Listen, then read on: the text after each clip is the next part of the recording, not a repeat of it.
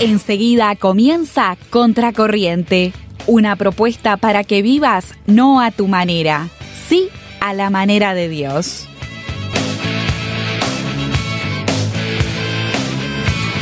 Bienvenidos a un nuevo programa de Contracorriente. Estamos comenzando un nuevo mes, el mes de abril. ¿Cómo estás, David?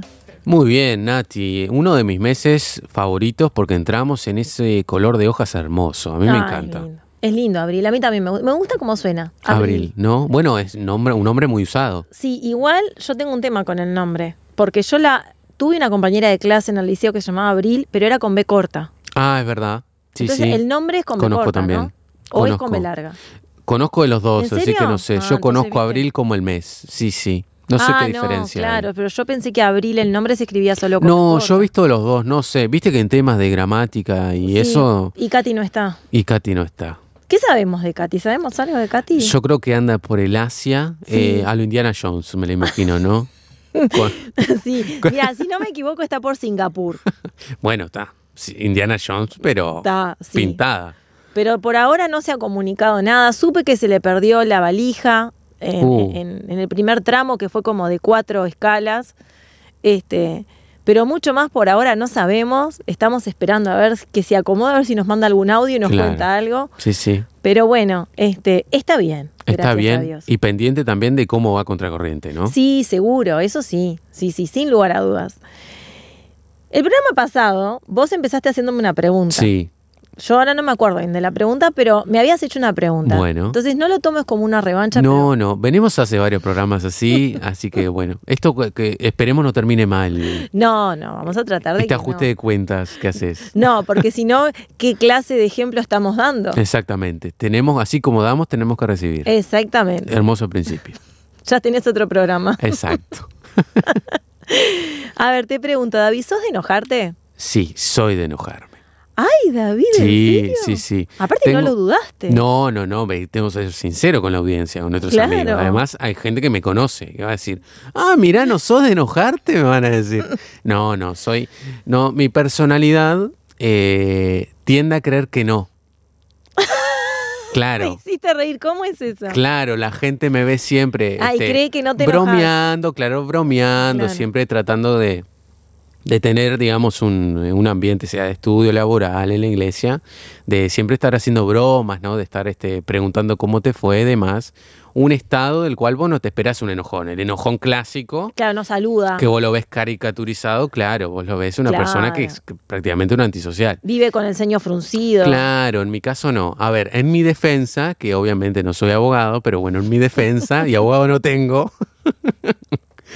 eh, llega un límite, ¿no? Como la de todos, pienso yo. Pienso que es sano. Bueno, pero yo te iba a hacer esa otra pregunta. te iba a preguntar. ¿cómo sos cuando te enojas? Claro, no, no. Tengo, tengo ciertos filtros. Hay cosas que me parecen importantes que prefiero, como vos este, bien nos decías en los programas anteriores, el principio de callar, porque Ajá. enojado uno habla mal y no quiere, no dice lo que quiere decir muchas veces. No, claro. Eh, y medito en eso, ¿no? Pero hay, hay cosas que llegan a un límite. Entonces no sos impulsivo. No, no, no, no. No. Por eso se sorprende la gente cuando digo que me enojo. Sí, me enojo. Claro. Pero te lo tragás y esperás. Trato de medirlo, trato de darle como, el, como, el, controlás. como el semáforo, ¿viste? Esto es ¿No hay verde, ninguna amarillo. situación así que te descontrole? Eh, ¿O lo has aprendido a manejar? Mira, lo, uno, se, uno se empieza a poner este más, eh, más sabio para no ser viejo. este, y uno entiende que hay cosas que lo hacía más de, de inmaduro. Igual no te preocupes que nunca me vas a Este, alcanzar. No, no, no, no, pero está. este, para nuestros amigos que seguramente son mucho más jóvenes, ¿no? Claro. Pero eh, me ha aprendido a manejar, sobre todo los errores. Me parece que los errores Mm. te enseñan mucho. Hay personas con las cuales, eh, obviamente, me he disculpado y demás, ¿no? Trato de cerrar eso, de arreglarlo, ¿no? Como corresponde. Bueno, yo te iba a preguntar ahí, ¿qué cosas te hacen enojar? Dijiste recién tus errores. ¿Tus errores o los de otros? No, no, el hecho de, de cómo hago para controlarlo. Ah, ta, ta, Claro, ¿qué cosas me hacen enojar? La injusticia me hace enojar. Mm, Las cosas injustas. sí. Lo que me parece injusto me hace enojar. Eh, me considero una persona muy sincera. Mm. Entonces, cuando no lo percibo en el otro, Mm. también me hace La enojar. mentira. Claro, Sobre Hablamos todo, sobre todo, claro, sobre todo cuando, eh, y es egoísta por ahí, puedo reconocerlo, porque obviamente estoy midiéndolo con mi vara. Yo soy sincero, entonces pretendo que la sinceridad esté al nivel que yo quiero, ¿no? Mm. Bueno, de eso vamos a hablar Ah, ta, ta, este ta. mes. Impecable. Este mes vamos no, me, a hablar. no me meto mucho más entonces. No, pero dijiste dos cosas importantes. A ver. dijiste la injusticia Sí.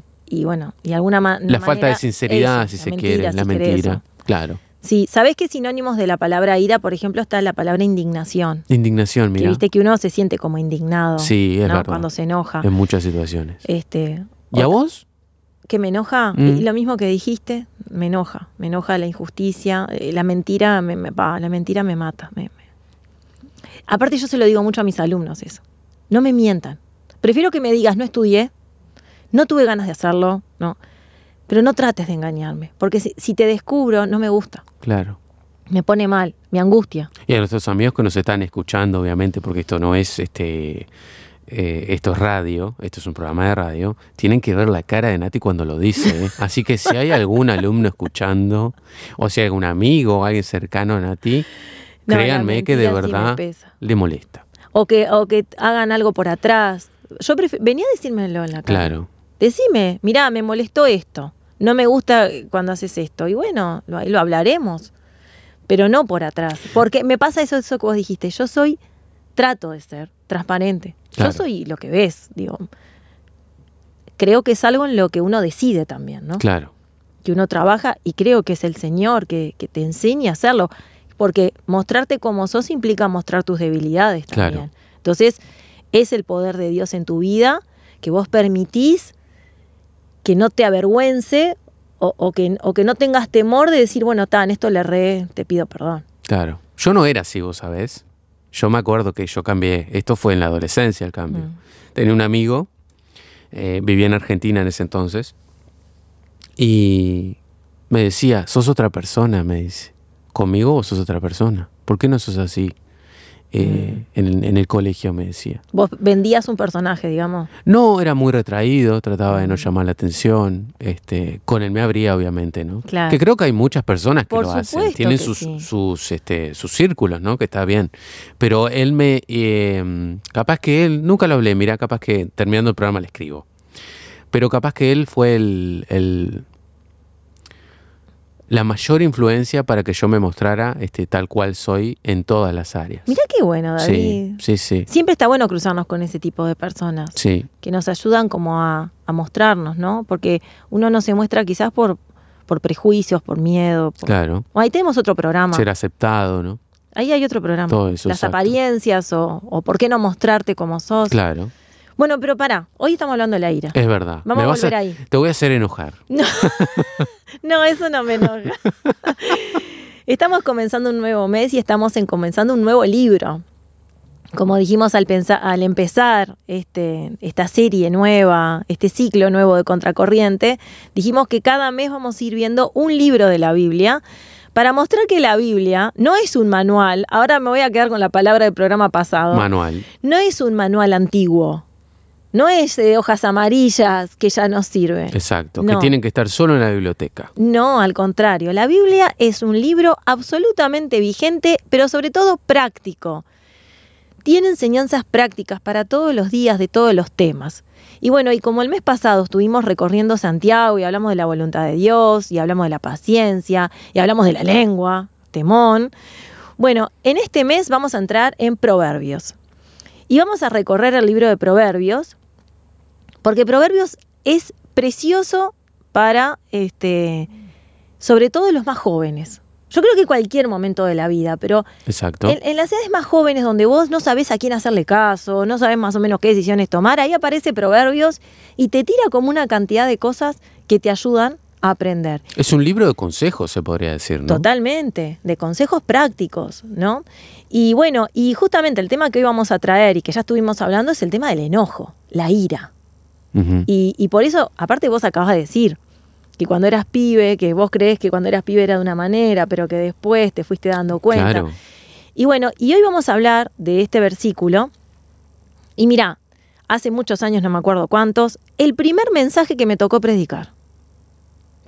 Me dieron la oportunidad, me dijeron, ¿podés traer la palabra para las hermanas era, no me acuerdo bien. Yo dije, ¿yo? Sí, vos. Bueno, fui a la Biblia y miré el versículo que me dio Dios y me lo aprendí de memoria y es con el que vamos a arrancar hoy. Bueno, dale, a ver. Proverbios 19:11 dice, la cordura del hombre detiene su furor y su honra es pasar por alto la ofensa. ¿Lo escuchaste bien? Tremendo, tremendo. La cordura del hombre detiene su furor y su honra es pasar por alto la ofensa. Ahora vos imaginate salir por la calle con una remera que diga esto en el mundo que hoy vivimos. No, Dice, y su honra es pasar por alto la ofensa. Claro. Solo mientras te estoy hablando y te miro para que los que no nos ven nos, miramos con David, pienso en el tránsito. sí, no, tal cual. Qué imagen, ¿no? Qué imagen. Pero mirá lo que el Señor nos dice. Ahora, no solamente eso. Proverbios, también, capítulo 16, versículo 32 dice, mejor es el que tarda en airarse que el fuerte. ¿Viste? Y el que se enseñorea de su espíritu que el que toma una ciudad. Dominio propio. Autocontrol, ¿no? Esa, fra- esa frase que está, esa palabra, el término que está de moda, autocontrol. Ahora, lo que vos dijiste, este, cuando te enojás, que dijiste que te quedas callado o esperás, fíjate que dice ahí, mejor es el que tarda, Claro, ¿no? En reaccionar, en, airarse, que el fuerte. exacto. Exacto. Y, y quiero poner énfasis en eso, ¿no? Viste que lo mencioné por encima, por arriba. Pero eh, eh, no es el hecho de decir, ay David, qué sabio sos, qué bien te manejas. Es el hecho de aprender de errores. Claro. de saber lo que sos capaz de hacer, ¿no? Ya tienen el, pro- el programa de la lengua, en el cual pueden volver cuando quieran por Spotify, Sí. nuestro canal. Y, y es eso, ¿no? Que seguramente a todos nos pasó. Una palabra de más, Mm. algo que en verdad no queríamos decir, algo del cual nos arrepentimos de haber dicho. Por más que hayamos pedido perdón y la otra persona nos haya perdonado, eso va a estar Claro. en mi corazón y si Dios quiere, capaz que no está más en el otro, pero puede estar de por vida en el otro. A veces el perdón, otro tema, el perdón eh, no necesariamente implica que, Haya olvido. que haya olvido. ¿no? Mira, pienso de padres a hijos. A veces decimos con mi esposo, ¿cuánto daño a veces los papás hacemos sin querer? O queriendo, o, o sin darnos cuenta. Claro. En una palabra, en algo que dijiste. Dentro de la iglesia, entre los hermanos, en la familia. En todos los ámbitos, En ¿no? Nadie ámbitos, escapa a las, a las emociones, ¿no? Y a los errores. No, por Na- eso Proverbios dice, ¿no? El que tarda en airarse Claro. y el que se enseñorea de su espíritu. Vos fíjate que lo, que lo pone en, un mejo- en una mejor posición que el fuerte y que el que toma una ciudad, digamos, que no pasa por. Claro. Y hoy vivimos en un momento en el que si sos el que grita más, el que- Claro. ¿no? Sos Sí, como sí. él. Siempre vivimos a, a contramano, ¿no? De los valores de sociedad. Por eso nosotros vivimos a contracorriente. Exacto. Contrarianos. Tendríamos que darle un nombre a, la, a este nuevo ciudadano. ¿No te parece? Contrarianos. Contra, Contrari- eh, contracorrentinos, ¿no? ¿Por qué no? Ojo que no se mezcle ahí con los argentinos. es verdad. Es verdad con lo de porque tampoco vamos a estar en contra de los correntinos. No, no. No, ya eso. sería un trabalenguas ahí. No, claro, y si algún correntino nos está escuchando, que no se sienta mal tampoco. no, no, no, que se sume. Que se sume. A ver, Proverbios nos dice otras cosas. A ver, decinos vos. Bueno, leemos Proverbios 14, versículo 17. ¿Te parece? Dale. Nos dice, el que fácilmente se enoja hará locuras. No sé por qué me hace reír. Y el hombre perverso será aborrecido. Pero yo creo que te hace reír porque estás pensando en algo. o en Estoy alguien. pensando, obviamente, está- uno se pone a pensar al leer esto, que esto obviamente me desafía, ¿no? Me, me confronta. Claro. En lo que uno puede llegar a hacer en el enojo.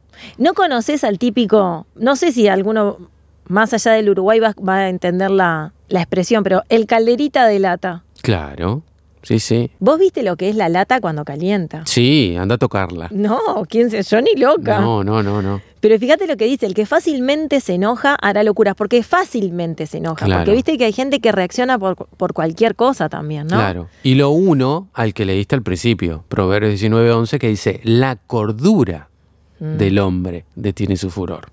Exactamente. Acá estamos contraponiendo ideas del mismo autor, pero que nos dice que la cordura es, en definitiva, la que nos hace controlar el pensar, el hecho de bajar los cambios, tomarnos nuestro tiempo y después resolver los problemas civilizadamente, como dicen nuestras abuelas, ¿no? Claro, claro, o permitirte pensar antes de actuar, ¿no? Exacto. Fíjate que hay una este, redundancia todo el tiempo a eso, a controlar los impulsos, ¿no? La locura, esto que vos decías. Exacto. Viste que hay una invitación constante del libro Sí. a controlar los impulsos, la locura, digamos. Claro. Digamos, a vivir muy contracorriente. Exacto. Viene de nuestro, de nuestro lado, ¿no? Está muy de nuestro lado el- la idea, el concepto. ¿Te parece si dejamos esta especie de locura que estamos haciendo y vamos a una pausa? Dale, dale, volvemos en, en unos momentos.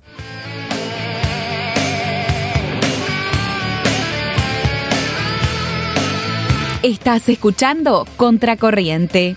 Ponete en contacto y danos tu opinión por el signo de más 598 916 610. Búscanos y seguinos en Instagram como Contracorriente RTM.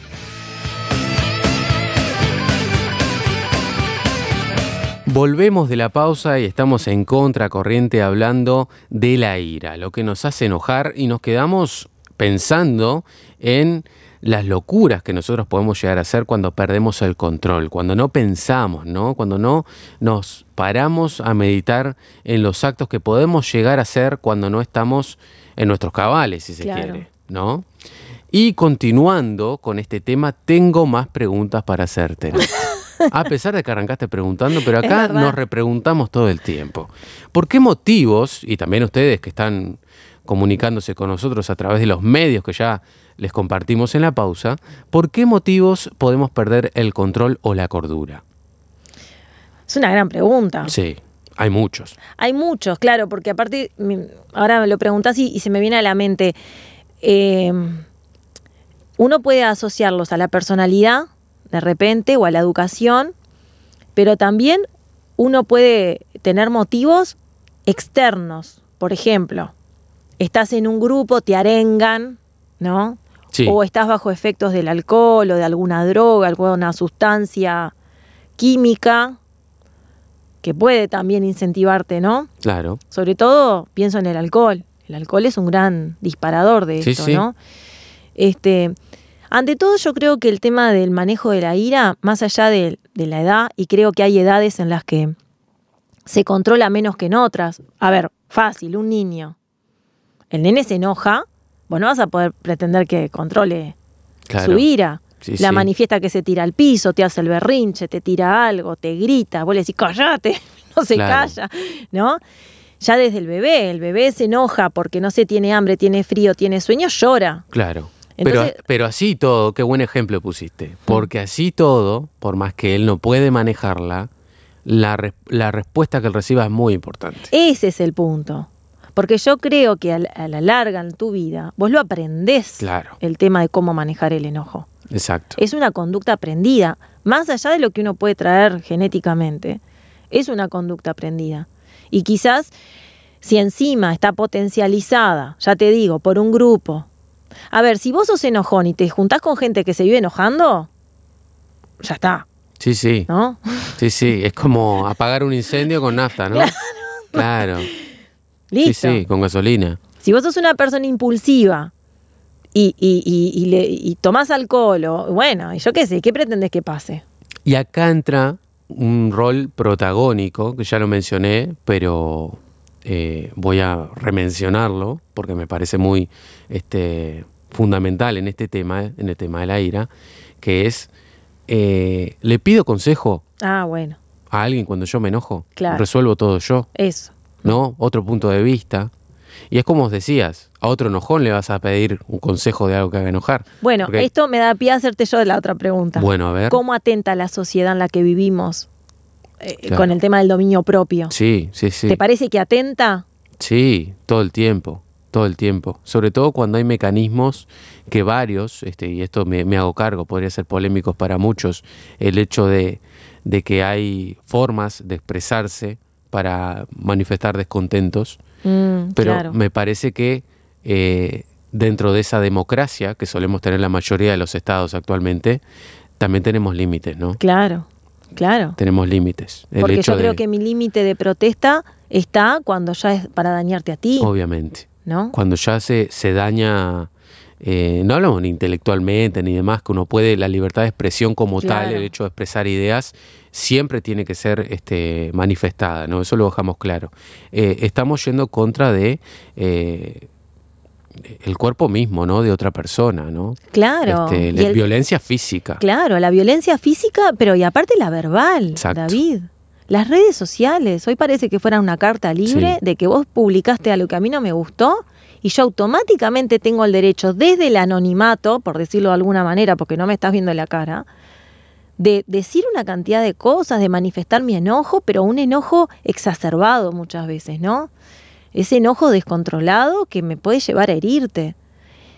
¿Y, y cuántos casos hay este, justamente, mirá, y ahora pienso en la violencia doméstica, ¿no? Esa Exacto. manifestación de la ira descontrolada hacia los niños, hacia las mujeres, de mujeres a hombres también.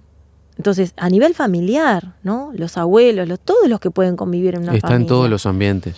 Entonces, es muy importante eh, manejar el enojo, porque el enojo es una expresión, y vos lo dijiste también, del egoísmo, del individualismo, de la altanería, el- porque me- yo me creo que soy más o porque yo tengo que reivindicar mi lugar de, entonces me, me adjudico el derecho.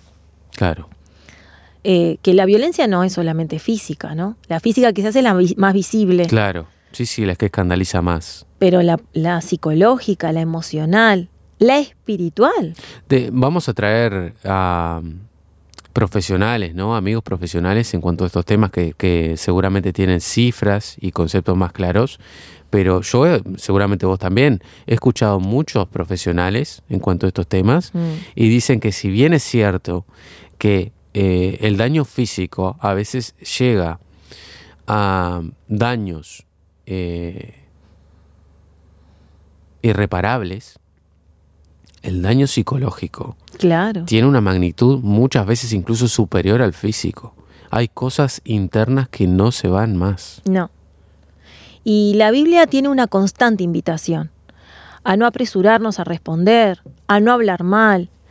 Mismo en Santiago, que habíamos hablado sobre la lengua, nos, nos invitaba a oír y no, eh, eh, ahí está, a oír y no a apurarnos a hablar. Hoy, hoy parece que es más importante todo lo que yo tengo para decir y que no importa tanto lo que vos tenés para decir. Claro. Y sin embargo, nosotros tenemos que entender que tenemos una boca y dos orejas, por lo cual tenemos que sentarnos a hablar. Es importante escuchar al otro, escuchar no es oír, es Exacto. escuchar, ¿no? Considerar la opinión de otro. Muchas veces nos enojamos también prejuzgando, ¿no?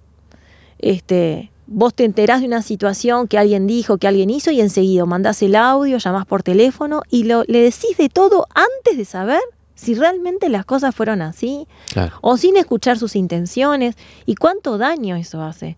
Porque ¿qué derecho tengo yo a agarrar un teléfono o una red social o un WhatsApp o lo que sea y empezar a juzgar o a prejuzgarte por una cantidad de cosas que tampoco sé si fueron así? Claro. Y de repente vos te, te omitiste ese paso y cuando escuchás a la persona te arrepentís de todo lo que, lo que este, dijiste, ¿no? Claro. Bueno, vos dijiste este, anteriormente que alguna vez te arrepentiste. Sí, muchas veces. Y yo también. Muchas veces. Yo también. Es algo muy común, lamentablemente. Pero, insisto, luego de que uno ya no quiere cometer los mismos errores, uno se replantea, e incluso su orgullo. ¿Qué vale más? Claro. ¿La persona que tengo al frente? Y su honra es pasar por alto la ofensa. Eso a mí de ese texto me mató. ¿no? Proverbios 19:11. Yo invito a aquellos que tienen un teléfono, si no tienen Biblia, búsquenlo. Proverbios 19:11. Y apréndanselo de memoria. Porque te ayuda mucho. Y va contracorriente, Nati. Totalmente contra Porque si vos te pones a analizar la sociedad, las exigencias de la sociedad de hoy, vas a parecer un gil, no sé cómo se dirá en otros países, Claro. ¿no? Un tonto, un bobo, alguien que se deja pasar por arriba inclusive. Claro. Pero el camino que se nos dejó marcado es este, el ser distintos, no ir con la mayoría. que la cordura nos, nos ayude a detener nuestros impulsos, Exacto. que pongamos primero al otro antes de nuestra propia vanidad, orgullo, egoísmo, individualismo, ¿no? que no todo lo tomemos como una agresión, a veces parece que vivimos en ese momento, ¿no? Todo es una agresión, me miro Exacto. mal, pero yo las veces que vi peleas en el liceo y vos lo sentás y le decís, bueno, a ver, ¿por qué empezó esto? Porque me miró mal. Claro. Vos decís, ¿pero le dijiste algo? No, si yo ni lo conozco. ¿Pero cómo? ¿Me miró mal? ¿Cómo me miró mal? Bueno, Sí, sí, ya de, de tan temprana edad manejar unos códigos que, que ni siquiera entienden lo mismo que los emiten, ¿no? exactamente. Ahora, Jesús se enojó. Digo, no está mal enojarse. No. Uno, uno- es verdad, la injusticia, lo que vos decías, ¿no? Obviamente. Jesús se enojó, se enojó porque vio que, que su casa había sido convertida, lo dice él, en una cueva de ladrones. Pero lo que pasa es que Jesús no antepuso su orgullo, su vanidad, no era por él. Él lo sentía como una indignación también por el uso que le estaban dando a, a sus cosas, Claro. digamos. Y, y por eso Jesús no pecó con su, con su ira, con su manera de manifestar su enojo. Pero nosotros, en nuestra manifestación de enojo, es porque anteponemos nuestro orgullo, no, anteponemos nuestros intereses, Exacto. nuestras expectativas, ¿no? Este, y el- la invitación es esta, es vivir a la manera de Dios, es vivir pensando en el otro. Y Efesios 4 dice, no pequen al dejar que el enojo los controle. No permitan que el sol se ponga mientras siguen enojados, porque el enojo da lugar al diablo. Ahora, fíjate lo que dice ahí, el enojo tiene un tiempo, David. Exacto. No se ponga el sol sobre vuestro enojo. Así que yo no sé si habrá gente que nos está escuchando que, que está enojada, pero la invitación de contracorriente es radical. ¿Tenés un problema? Resolvelo. Date la oportunidad de ir a hablar con la persona. No te dejes llevar por lo que te dijeron. Si tenés un tema, anda a hablarlo. No perdes nada, al contrario, vas a ganar. La Biblia te invita a no se ponga el sol sobre vuestro enojo. Y, y decimos lo que sigue diciendo. En Efesios 4, versículo 29. Nos dice, no empleen un lenguaje grosero ni ofensivo. Acá nos habla de cómo tenemos que hablar. Claro. Que todo lo que digan sea bueno y útil, a fin de que sus palabras resulten de estímulo para quienes las oigan. También nos dice el 31, líbrense de toda amargura, furia, enojo, palabras ásperas, calumnias y toda clase de mala conducta. Y perdónense unos a otros, dice más adelante, tal como Dios los ha perdonado a ustedes por medio de Cristo. Y aún el Padre Nuestro, que es una oración que todo el mundo conoce, Sí, dice, famosa. perdónanos como también nosotros perdonamos a quienes nos ofenden. Ahora yo digo, ¿es así? Es muy fácil decirla. Ah, Es muy fácil decirla. ¿Sabes que me hiciste acordar un dicho de un, de un pastor que dijo en un mensaje que yo lo, lo encontré muy sabio? Y él decía, si yo hiciera dos filas, una para recibir perdón y otra para dar perdón, la de recibir perdón estaría llena, se los garantizo. Ahora, para dar perdón, capaz que encuentro dos personas y estoy siendo muy generoso. Y qué es una realidad. Es una realidad, lamentablemente. No solamente para gente que profesa fe, sino también para gente que tal vez no quiera o no basa su vida en base a verdades bíblicas, ¿no? Pero el perdón, como todos los problemas y las emociones que venimos tratando a lo largo del año, es algo que implica creas o no. Porque como dijimos en el programa anterior, somos lo mismo. Fuimos hechos iguales. Exactamente. Tenemos los mismos problemas. Exactamente. Y Dios en realidad nos da esa otra cuota de que nos ayuda a entender que no somos quien para no perdonar, cuando nosotros entendemos que Dios nos perdona hasta lo peor que hayamos hecho. Exacto. Entonces, cuando entendemos esa magnitud del perdón de Dios, no tenés excusa para no perdonar. Tenemos que perdonar. La invitación para terminar el programa de hoy es, eh, no permitas que el enojo genere odio en tu corazón. Cambia el enojo por perdón, cambia tu odio por amor, cambia tu resentimiento por reconciliación. Decile no al rencor, decile sí al perdón y pedile a Dios que te ayude a manejar con cordura tu ira, porque entonces te vas a arrepentir menos de las cosas que hagas. Exacto. Te lo decimos por experiencia. Totalmente, David. Y bueno, y ahora me voy a enojar yo porque ya se está terminando el programa. No te enojes, David. No. ¿Sabes una cosa? Nos vemos en siete días. Bueno, está bien, va a ser temporal entonces. Hasta la próxima semana.